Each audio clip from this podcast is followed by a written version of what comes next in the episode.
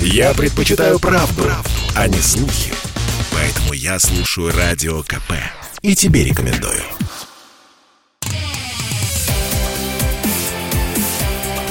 Итоги с Жириновским. Каждую пятницу на радио «Комсомольская правда» Владимир Вольфович раскладывает по полочкам главные события уходящей недели. Микрофон Владимир Варсобин и Владимир Вольфович Жириновский. Э, здравствуйте, Владимир Вольфович. Хочу поправочку сделать в нашу с вами передачу прошлую пятницу. Вы обронили фразу, вот мы, вы, мол, ЛДПР выборы проиграли. Все, кто все партии, которые прошли в парламент, считаются партией победительницы. Проигравшими считаются те, кто не прошли, не смогли преодолеть барьер. Поэтому ЛДПР среди партий победительниц. Да, у нас меньше фракция, но вы знаете почему. А по партийным спискам у нас то же самое место, третье. Как было третье в седьмом созыве, так и третье место в восьмом. Это маленькая поправочка. Теперь я внимательно слушаю ваши каверзные вопросы. А, кстати, первый вопрос совершенно не каверзный. Я знаю вашу, э, кстати, близкие наши позиции по ковиду. Это самый главный вопрос. Да. Э, и да. вы знаете, да, что э, врачи предложили Зюганову, предложили, ну, те, кто они считают антиваксерами, прийти в красную зону и убедиться, что эта проблема дошла до страшных, до страшного уровня, надо что-то с этим делать. И при этом же Володин, а, глава э, по нашего парламента, э, сделал интересную вещь. Он э, в своем телеграме, ну, написал там небольшой пост, это не важно. Он, он призвал людей высказаться и открыл комментарии. По-моему, и побил рекорд комментирования. За буквально несколько часов прокомментировало 200 тысяч человек. Ну, по, по сути, был организован такой гигантский митинг, и большинство из них это были антиваксеры.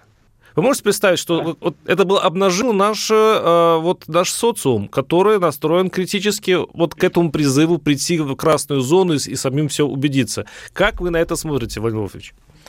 Я считаю, что это э, в определенном смысле э, такая характерная черта нашего общества. У нас всегда все против всего. Вот будем кататься как сыр в масле, а все равно будут говорить плохо, плохо. Это исторически так сложилось и погода, и север, и много зверей диких, тайга, и крепостное право, и монгольское нашествие, и шведы, поляки. Столько войн всего, поэтому все построено на отрицании. Вот царь, его отрицают. Ведь хорошая была ситуация в нашей стране. А царь все, пошел вон. Никто не вышел защищать, даже члены семьи. Советская власть. Сейчас хвалят, ой, сколько как было хорошо, то, то, то, то, то. Но в августе, когда был путь, или в декабре, когда были беловежские э, страдания, никто не вышел защищать страну на Красную площадь. В городе было один миллион коммунистов. Что это за коммунисты? Это их партия гибнет. Ими созданная страна СССР гибнет. Это вот отрицание. Я члены партии. Не, они ее отрицают. Раз ничего не получилось, ну и... Ну, можно я там уточню вопрос, чтобы мы не стекались? Да. Дело в том, что а, как вы относитесь вообще к тому, что Володин открыл комментарии и дал возможность высказаться, причем нелицеприятно для власти, а, такому количеству людей, и они отрицают эти QR-коды. Все, все как один, я читал эти комментарии. Да, это правильно сделал. Председатель палаты показывает что мы, сегодняшняя высшая законодательная власть в стране, открыты. Давайте встречаться. Собрать людей в одном зале невозможно. А через социальные сети, так сказать, э, можно это делать. Вот у меня социальные сети уже давно открыты.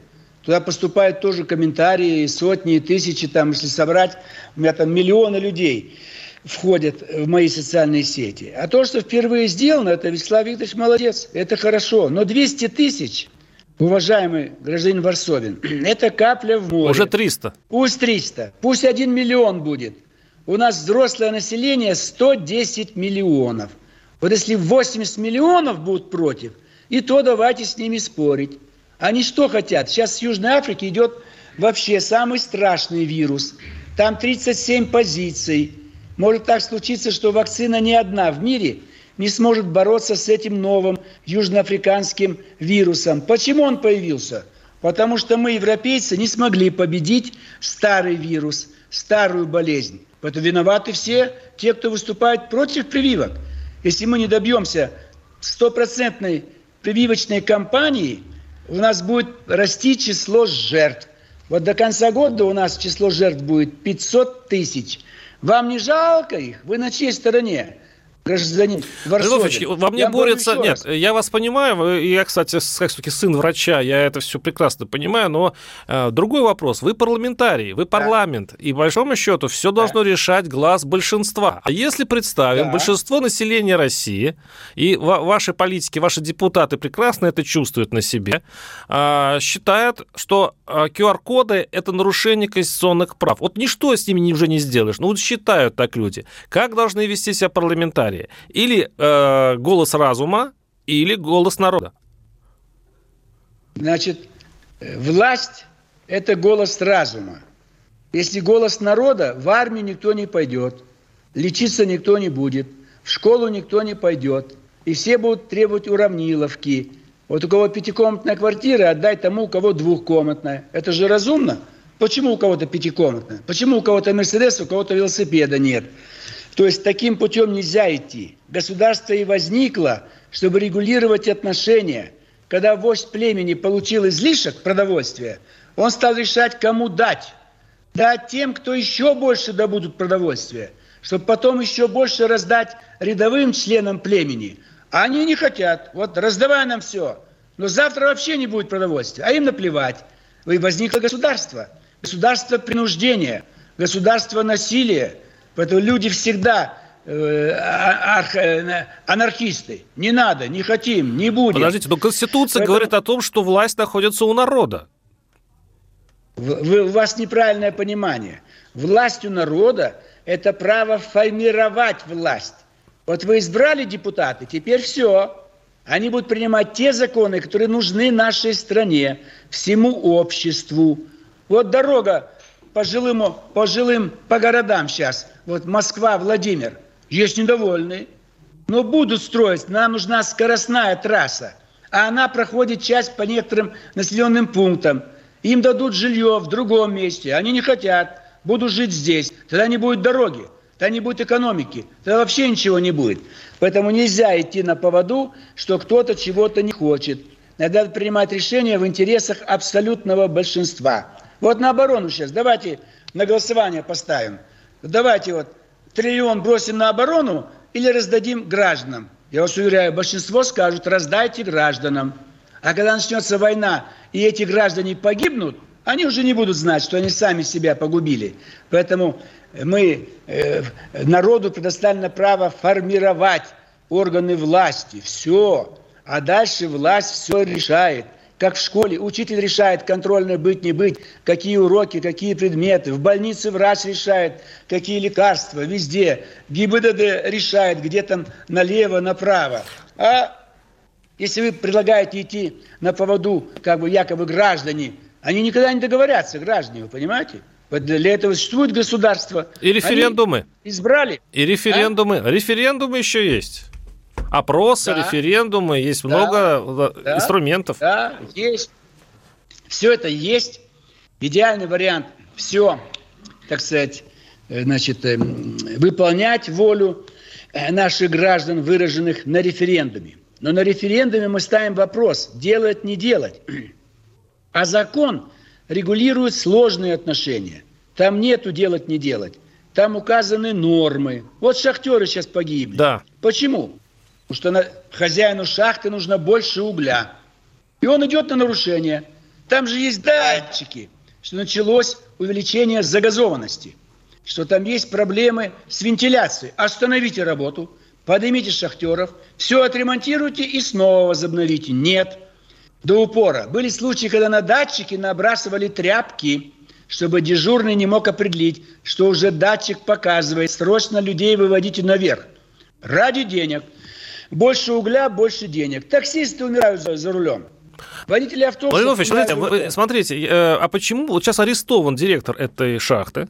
Кстати говоря, да. Э, в этом году он признан лучшим директором всех шахт. Вот у них конкурс был, да? да. И это, оказывается, лучший. И э, мне интересно, а почему не арестован тут же а, те а, а, начальники тех структур, которые должны контролировать а, безопасность. Это ведь не только директор шахты, это есть специальные а, лицензированные наши, а, ну, не знаю, там МЧС и так далее. Вы понимаете, о чем я говорю. Почему рядом не садятся те люди, которые контролировать должны вот эти работы, опасные работы? Они свою функцию выполнили. Год назад была проверка. Более сотни недостатков выявлено. Более ста. Накануне аварии была проверка.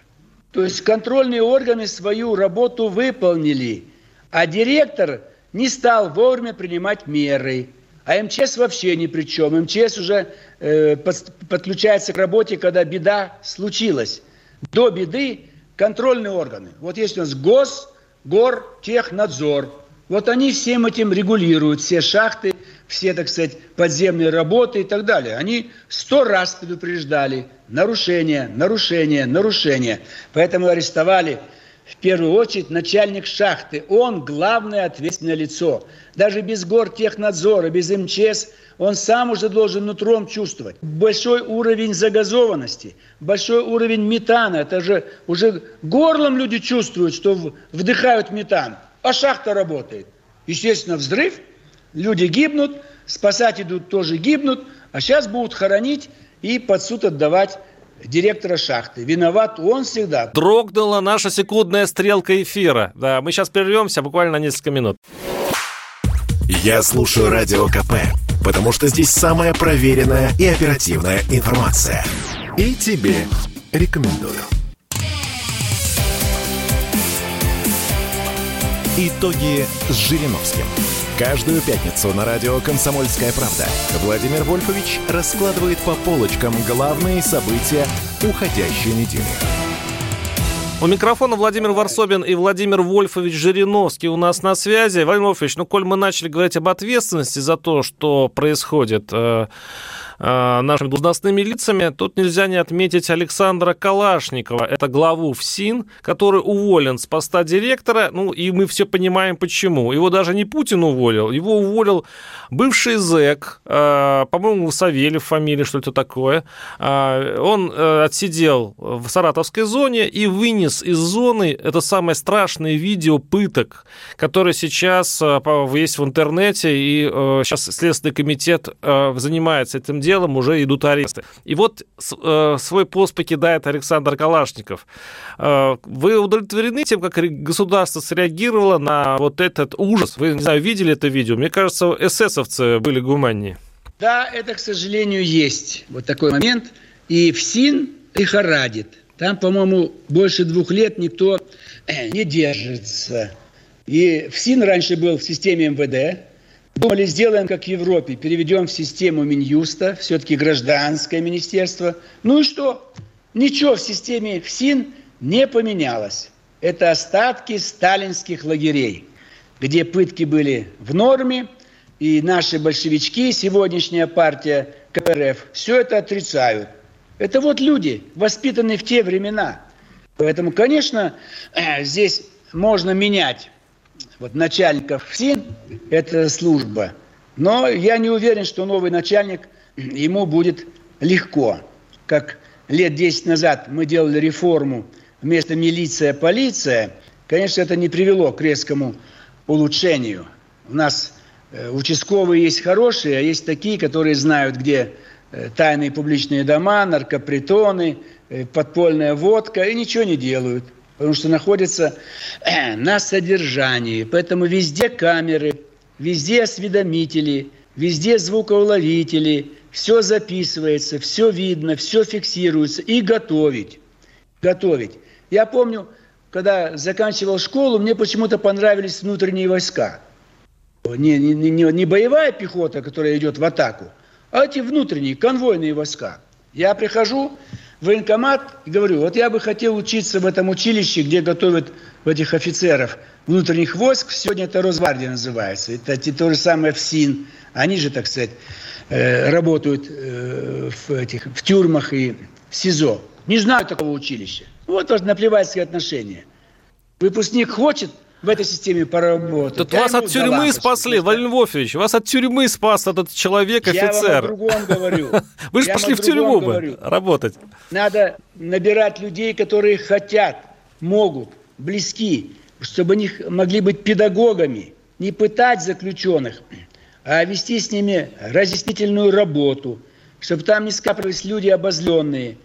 Вот это вот проблема – а если, а по... же, Извините, а да. если посадить человек 30, у нас вот есть такой русский метод, взять вот этих, кто на, на камерах и кто ими руководил, и сделать показательный процесс. Кстати, многие так говорят. И прям посадить э, вот тех э, садистов, вот садистов вот этих страшных, лет так на 15. И причем, знаете, вот не, не в красные зоны, не для сотрудников правоохранительных органов, да, а вот, вот в обычные, вот там, я, я думаю, остальные да. ужаснутся и просто ну, будут бояться это делать. Специально создана система исправительных учреждений для лиц, э, работающих в системе Министерства да. внутренних дел, в СИН и так далее. Специально, иначе их там убьют. Вы этого хотите? Я этого не хочу. Второе. Я видео Показательные видел. процессы были в нашей стране очень часто и очень много – и к чему хорошему это не привело. Не буду брать сталинский период. Хрущев, валючки, показательный процесс. Расстреляли трех за то, что занимались там валютными операциями.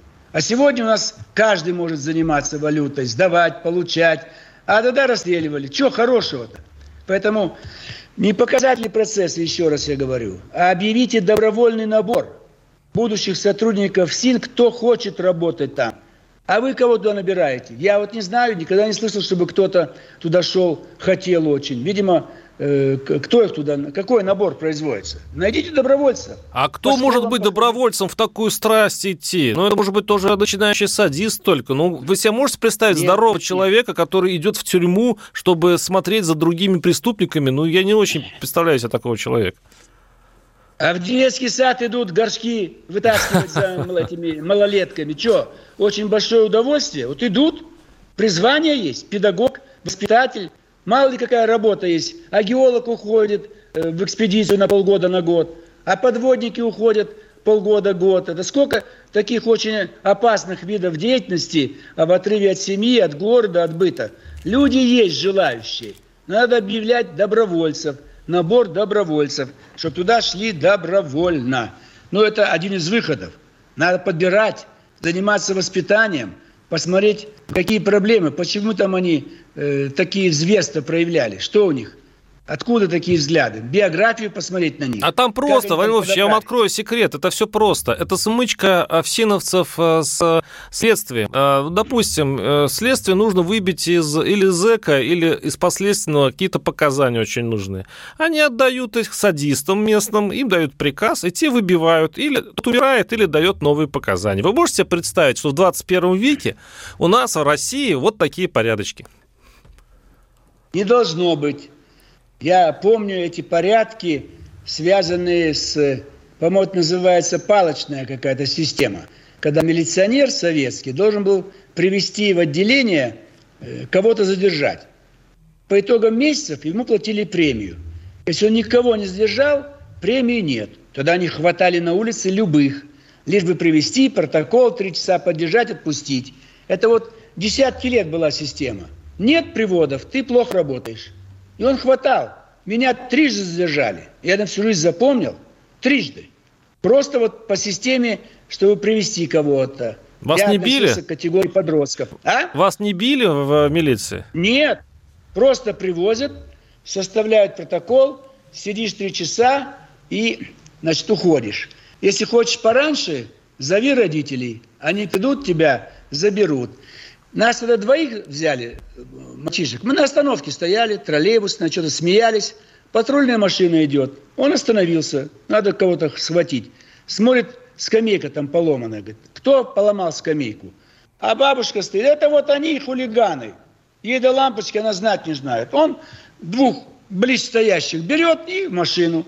Мы понятия не имели, что за скамейка, кто сломал. Но у него есть повод. Общественный порядок, на остановке, сломали скамейку, и он двух доставляет. Поэтому это вот система нужна. А если не будет э, приводов. Да, за что платить зарплату? Он будет сидеть в отделении, ничего не будет делать. Вот это такая система э, дурацкая. Надо ее менять, конечно. Как и у врачей. Мне гланды вырезали, потому что были пустые койки в отделении ухо, горло, нос больницы. Это у них не должно быть. У них оплата врача идет, если койки заполнены. Если пустые, все, зарплата самая низкая идет. Вот у нас показатели. Людей заставляют лишние операции делать и кого-то захватывать. Потому что власть-то неопытная, советская. Вот они искали э, показатели, как оценивать работу. И это часто было очковтирательство. Вот мы хлопок сдавали, собирали хлопок в Узбекистане, а потом сдавали в Туркмении, в Азербайджане один и тот же хлопок. Потому что был показатель. Покажите вот, что вы на весы поставили, там 100 тонн хлопка, вот мы вам пишем, сдано 100 тонн. Потом загружают на машину, везут в другую республику, там ставят на весы. Вот они. Извините, а я вас давно хотел спросить. Э, ну, сейчас мы закончим тему с э, ФСИНом. Помните, э, в, в парламенте ставили вопрос о парламентском расследовании в, в системе ФСИН. Скажите, вы как голосовали? Ваша партия и вы лично? Возможно, за.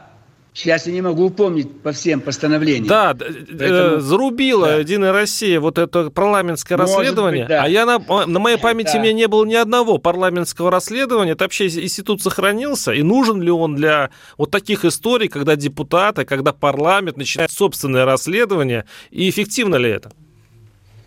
К сожалению, у нас с вами полутора партийный режим. Если было бы две партии, обязательно были бы мощные расследования, как в Америке. Сидят и допрашивают все кадровые вопросы, все вопросы соглашения, заключения соглашений. А у нас все в рамках одной партии. И даже не она, а в некоторых кабинетах вне ее. Это вот такую систему нам оставили в наследство КПСС. А сегодня и в Китае такая же система. Но у них налицо успехи. Там в Китае, допустим, частный сектор ввели в Китае 40 лет назад, 23 ноября 1981 года, в Китае разрешен частный бизнес. А у нас на 20 лет позже. Вот, пожалуйста, проблема. Тоже частный бизнес, но они увидели, они его отработали, у них всегда он был. А мы под корень извели, под корень. Никакой частной инициативы, вы можете понять? Никакой чести у офицера нет. Ему мешают честно служить. Вот так он во ФСИН попадает, и опять их желание выбить показания, потому что опять количество раскрытых дел. Поэтому определяется работа. Владимир Вольфович, вот прервемся на этой, на этой фразе. Да. Оставайтесь с нами. Владимир Вольфович Жириновский с нами. Попов изобрел радио, чтобы люди слушали комсомольскую правду. Я слушаю радио КП и тебе рекомендую. Итоги с Жириновским. Каждую пятницу на радио «Комсомольская правда» Владимир Вольфович раскладывает по полочкам главные события уходящей недели. У микрофона Владимир Варсобин и Владимир Львович Жириновский. Владимир Львович, э, сейчас прокуратура, да. еще одно громкое дело, это дело мемориала. Оно громкое для Москвы, глубинка это не очень понимает, но э, сейчас идут э, маленькие митинги, пикеты около суда, где проходит процесс по ликвидации вот этой старейшей организации. Львович, скажите, во-первых, нужно ли действительно ее уничтожать? А, потому что она скопила архивы по репрессированным. Это очень большая работа, это очень большие, большие труды. И зачем власть уничтожает организацию, которая э, помнит и которая собирает данные об этих преступлениях, которые происходили 80 лет назад? Но здесь э, надо правильно осознать. Мы, ЛДПР, никогда не выступали обязательно за закрытие кого-то. Но в нашей стране за последние 20 лет скопились тысячи организаций НКО, которые работают на заграницу в том числе. И туда уходит информация, которая является компроматом для всей нашей страны. Ни в коем случае архивы никогда уничтожать не надо. Наоборот, их публиковать, э, раскрывать. Но там, возможно, скопились люди, которые имеют обширные тесные связи с заграничными центрами и влияют, пытаются влиять, изменить политическую систему в нашей стране. Вот посмотрите, что вы начали, э, вот антипрививочники. Это же обязательно кто-то провоцирует из Запада, оплачивает. Они каждый день где-то бунтуют, шумят. Вот эти социальные сети вдруг они набросились 200 тысяч э, отрицательных позиций э, на сайте у председателя палаты. Как это может? Всех сидит дома, вдруг он включает сайт председателя и туда начинает посылать отрицательную свою позицию. Я уверен, что это организовано. Быстро, за одни сутки там они э, сотни тысяч вдруг дали отрицательные отклики. Это же искусственно все.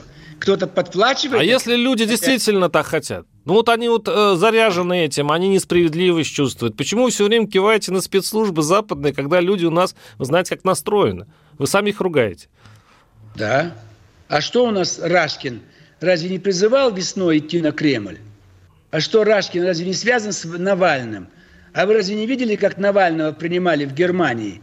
Как главу государства? Эскорты, полиция, самолет, обслуживание. Как сегодня Тихановскую также принимают. Вы должны все брать э, в таком вот в объеме. Поэтому у нас столько напичкано разных организаций, что власть вынуждена принимать жесткие меры. Нежелательно закрывать, но иначе мы все население дезориентируем.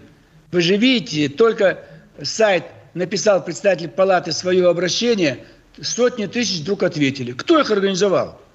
У меня тоже много разных э, информации на моих сайтах. Телеграм-канал. Но никогда одновременно, там, за сутки не поступает откликов 200, там, А у вас открытый комментарий, Владимир Вольфович? Все открыто. Инстаграм, и Телеграм, открытый, везде да? все есть. И каждый раз понемножку все там откли, отклики есть, сообщают, может быть, хвалят, ругают. Но вот так организованно э, против нас еще пока не выступали, потому что мы не правящая партия, мы для них а вы, не являемся. А вы знаете, там не страха. было такого протеста, там в откликах вот что пишут в первую очередь. Спасибо, что вы да. открыли отклики. Люди истосковались от возможности донести свою точку зрения. Там не ругают Володина, там наоборот его благодарят. И большинство просто mm. рады, рады, что их наконец-то, их, их же все называют гадами. Ну, по большому счету, их дискредитируют. И телевизор, вы ежедневно говорите, что они мало, ну, неумные люди, да? А у них своя точка зрения, да, они да, пытаются я объяснить. Так не говорил.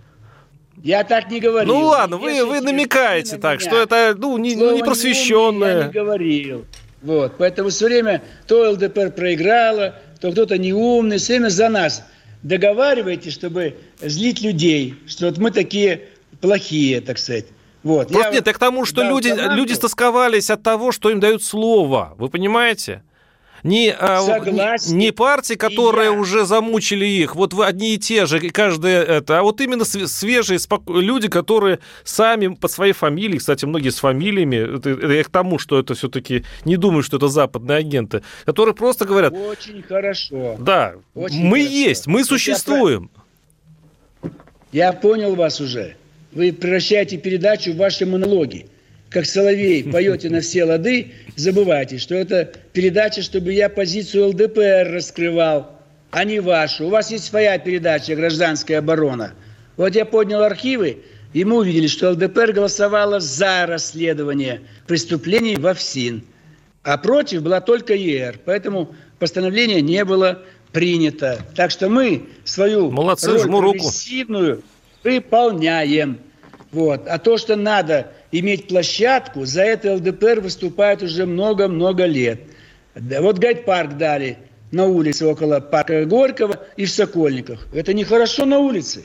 Дайте Пушкинский кинотеатр, чтобы в субботу-воскресенье с 12 до 9 вечера там могли тусоваться наши граждане. И буфет там есть, и туалет там есть. Гайд-парк, но на улице нельзя, холодно. Но власть не дает.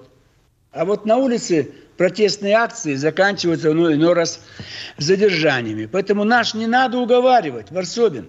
Мы и хотим, чтобы была площадка. Владимир Мы а, предлагаем а... всем. Да. Да Вы знаете, что есть Говорите. такая хорошая фраза по поводу, вы сказали слово «не дает». Вы знаете, что, э, ну, кто-то из, я, я забыл просто фамилию, из мудрецов сказал, что власть не, не отдают, ее берут.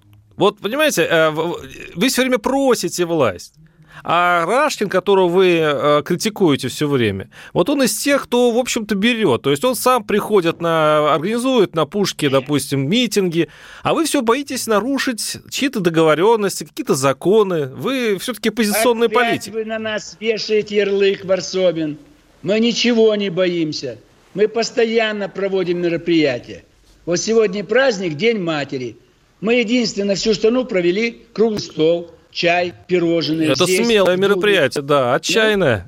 Потом, мы же тоже делаем э, всякого рода уличные шествия, митинги, но в рамках закона. Вы выдвинули страшную идею. Власть нужно брать, а не просить у власти что-то. Так нельзя. Это революция, это мятеж, это, так сказать, бунт. Мы это испытали уже весь 20 век. И сейчас такие, как Рашкин КПРФ, там Удальцов, Левый фронт, Платошкин, Бондаренко, Саратов и многие-многие другие, они рады бы вывести людей. Им нужен бунт. Им выгодно снова, чтобы пустить кровь. Мы против этого. Почему кровь? Мирный протест. Почему мирный протест у вас в голове сразу превращается в какие-то ужасы? Мирный протест, он для того, чтобы люди вышли и высказали свою точку зрения. И их не пускают даже Правильно. к этому. Ну вот Ради Поэтому Бога. такое напряжение. Но ведь не я.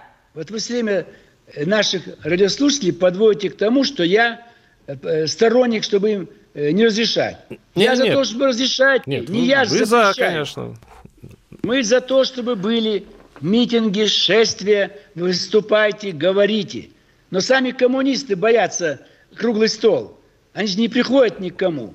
Им нужны красные знамена, серп и молот, портреты Ленина и Сталина – и как-то где-то вернуться к власти. А зачем нам эта кровавая власть, этот ГУЛАГ, эти репрессии? Это ведь понимаете, что и их критикуют не потому, что они КПРФ, они нас тянут назад. Вот сегодня можно сравнить власть, лебедь, рак и щука. Рак – это КПРФ, тянет назад. Щука – это эсеры, под воду уходят, где-то там ныряют. А лебедь в облаках парит. Единая Россия – только ЛДПР могла бы эту коляску э, двигать вперед. Но вы, журналисты, нас в этом не поддерживаете. Вы стараетесь нас уколоть. Мы такие, мы Нет, кстати, у вас есть хорошее отдельное предложение. Вот я вот читаю сейчас в хронике, что а, вы, оказывается, предложили мемориалу, ну, возвращаемся к этой истории, что вы да. архив этих репрессий хотите взять э, под опеку себе. То есть э, у вас такое предложение, вы хотите стать немножко мемориалом, Владимир Львович? Мы готовы помочь сохранить эти архивы. И сами сохранители через государственные органы. Поэтому на архивы мемориала никто, мне кажется, не покушается. Но если обратиться к стране, то абсолютное большинство граждан совершенно не знают, что за организация. Они к нам ни разу не приходили. Я даже не знаю, кто там руководители, кто там эти люди.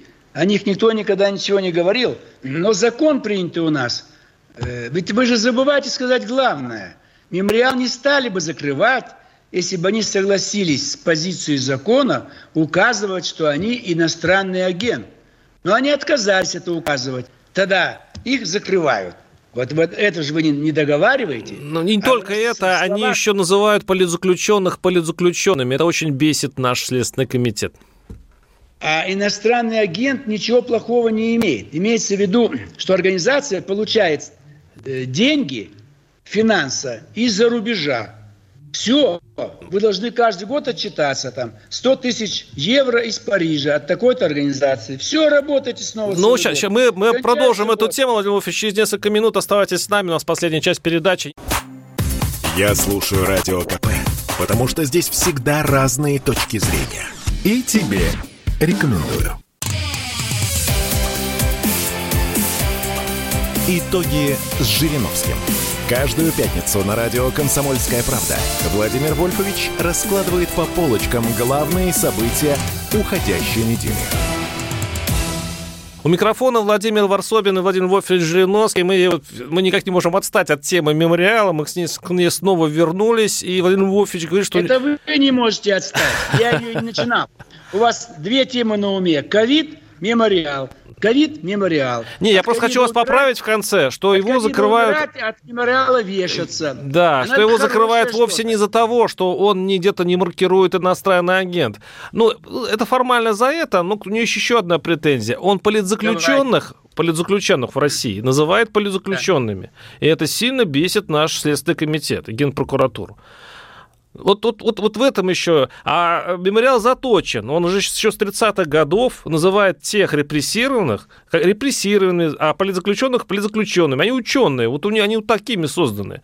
Владимир Вольфович, если вы все-таки да. их архивы как-то сохраните, это было бы замечательно. По крайней мере, под свою ответственность возьмите. Что Обязательно. Ли? Я повторяю еще раз. Мы готовы помочь в проведении митингов, собраний, круглых столов, любым организациям. Я и Любу Соболь приглашал, но она уже, к сожалению, сбежала за границу. Вот у нас есть положительная э, информация, которую вы почему-то не Давайте, хотите хорошо. обозначить. В Подмосковье закрыт последний детский дом. В 2013 году их было 44. Всех воспитанников разобрали. Вот то, о чем ЛДПР много лет говорила. Содержание ребенка в детском доме 50 тысяч рублей в год. Отдайте эти деньги приемной семье. И там эти дети будут находиться. И на них хватит денег. И, может быть, э, родные дети этих родителей. Вот дошло до Подмосковья. Давайте так сделаем в масштабах всей страны, чтобы дети жили в семье. В семье им все-таки лучше. Пусть это чужие папа с мамой, приемные – но там есть братья у них, может быть, и в любом случае и питание лучше, игрушки, какой-то уход, какой-то уют. Вот добились мы. Сколько лет ушло? Вас это не интересует. Нет, вот меня интересует, Владимир программа... Только... Я, уч... я, да. вам, я вам замечу, что это Подмосковье. То есть это Москва, Подмосковье. Это самый богатый регион, где люди могут себе позволить. Потому что все-таки дети, это, ну, это, это хорошо, но очень дорого.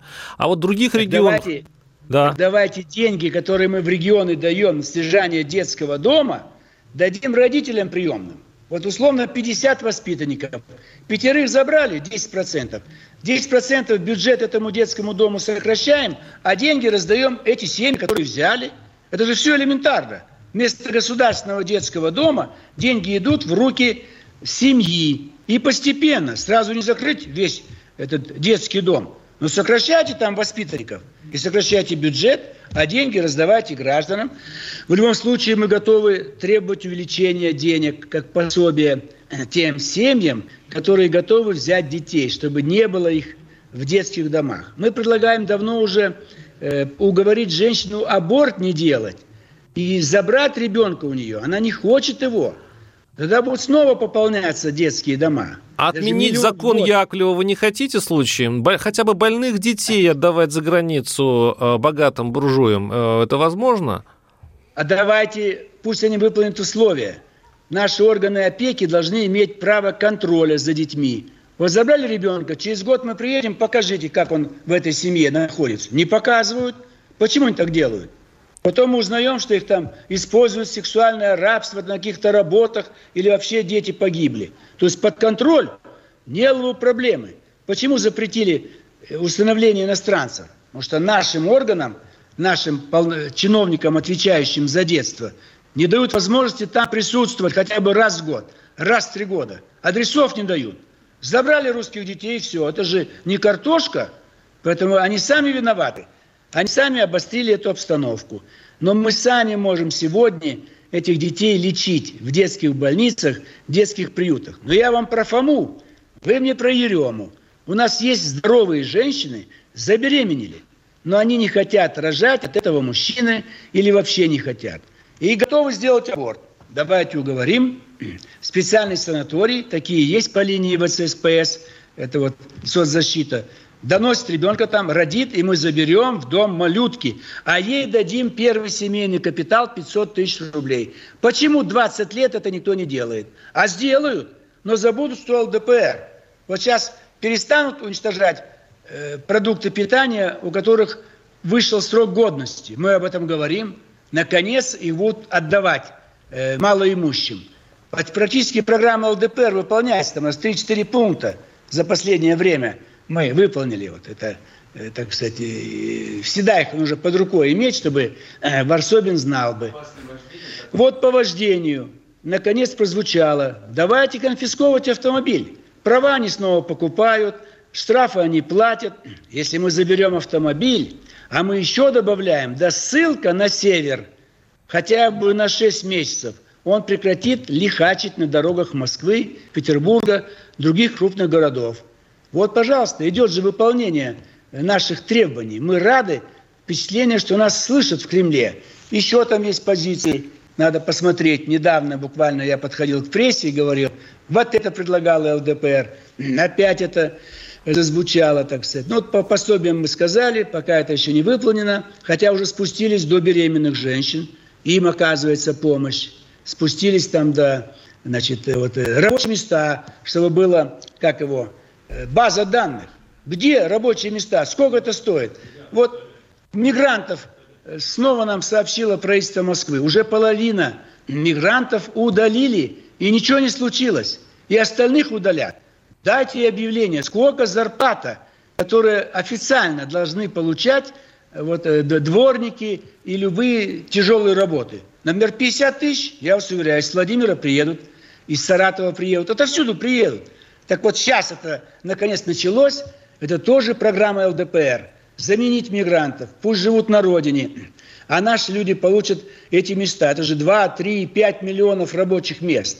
Это все мы говорим годами. годами а вот еще за, загадка такая. Посмотрели, я посмотрел цифры, сколько платят строителям в Польше, в Германии куда едут, кстати да. говоря, из Грузии, ну, из нашего СНГ туда. Я думаю, почему они не особо едут к нам, а едут туда? А там зарплата в 300-400 тысяч рублей, если на рубли перевести. А там в общагах живут, цены примерно на, на все у них примерно такие же. А у нас почему-то, вы говорите, 50 тысяч рублей. Вы уверены, что из какого-нибудь нищей Тверской области, ну, там, извините, деревни уж полуспились, там, и, там работников-то не особо нет. У них и пенсии и так далее. Ну, зачем им ехать? А почему зарплаты у нас такие низкий? Скажите мне, как вы Давайте думаете? Давайте сперва прекратим приглашать иностранцев. Давайте позовем русских с Украины. Они будут работать. Я назвал 50 тысяч минимальное. Допустим, дворник. А строители на хороших производствах, это может 70 тысяч, 80, 100. Они же разбегаются все, курьерами работают. И там зарабатывают свои 100 тысяч, гоняют на самокатах, развозят пиццу и так далее. То есть есть у нас резерв за счет внутреннего призыва безработных на работу в большие города. Туда давайте направим деньги – мы много лет говорим, ну давайте в малые города направим какие-то инвестиции. А, а у нас Построить... традиция не платить людям. Вы заметили, очень маленькие зарплаты даже не потому, что экономика, а потому, что такая традиция недоплачивать. Вот и, лю, и люди живут с 10, 20, 30, 40 тысяч рублей. Еще раз говорю, в Европе, ну даже по соотносимости, в 3-4 раза больше. Может быть, культура такая, платить нормально. И чтобы люди работали Правильно. нормально. Вы меня сейчас будете опять упрекать, это осталось от советской власти. При советской власти всегда была очень низкая зарплата, потому что все распределялось через фонды. Бесплатная квартира, бесплатное образование, бесплатное здравоохранение, почти бесплатный отдых. Поэтому зарплата была мизерная. Кто нам виноват? Это мы строили коммунизм. Мы коммунизм перестали строить, а э, зарплата политиков в области заработной платы – осталось прежней. При советской власти врач, знаете, сколько получал? 6,5 тысяч первая зарплата была врача, последняя 13 тысяч. Я перевожу на наши деньги. Угу. Представляете? Ну как, врач, 30 лет, стажа должно быть. Ты, наконец, будешь получать всего 13 тысяч. Вот система советской заработной платы. Был специальный комитет по заработной плате, всесоюзный комитет по зарплате. Так это вот осталось до сих пор в головах у всех экономистов, чиновников, министров. Даже они, министры, получали там 50 э, тысяч. Вот 500 рублей получал министр. Это же 50 тысяч на сегодняшний день. Одно цены были другие, конечно. Были там пайки всякого рода и так далее. То есть я с вами согласен. Вот сейчас мы, смотрите, резко увеличили э, МРОД, минимальный размер оплаты труда, и, значит, и прожиточный минимум уже почти на 2 тысячи увеличили. Давайте доводить хотя бы до 15 тысяч в 2023 году. Давайте в 2025 году 20 тысяч сделаем. В 30-м 30 тысяч. Вы на инфляцию смотрите, все дорожает, Владимир Львович. Сейчас уже это все съедается инфляцией. Вы посмотрите продукты в магазинах, они буквально каждый месяц дорожают, не знаю, на 3-4%. Эти прибавки Но... ничего не дадут. Варсобин, ну почему у вас такое негативное отношение? Ну как, я по магазинам ну, хожу, вы, и все дрожает. Да вы ненавидите нашу страну.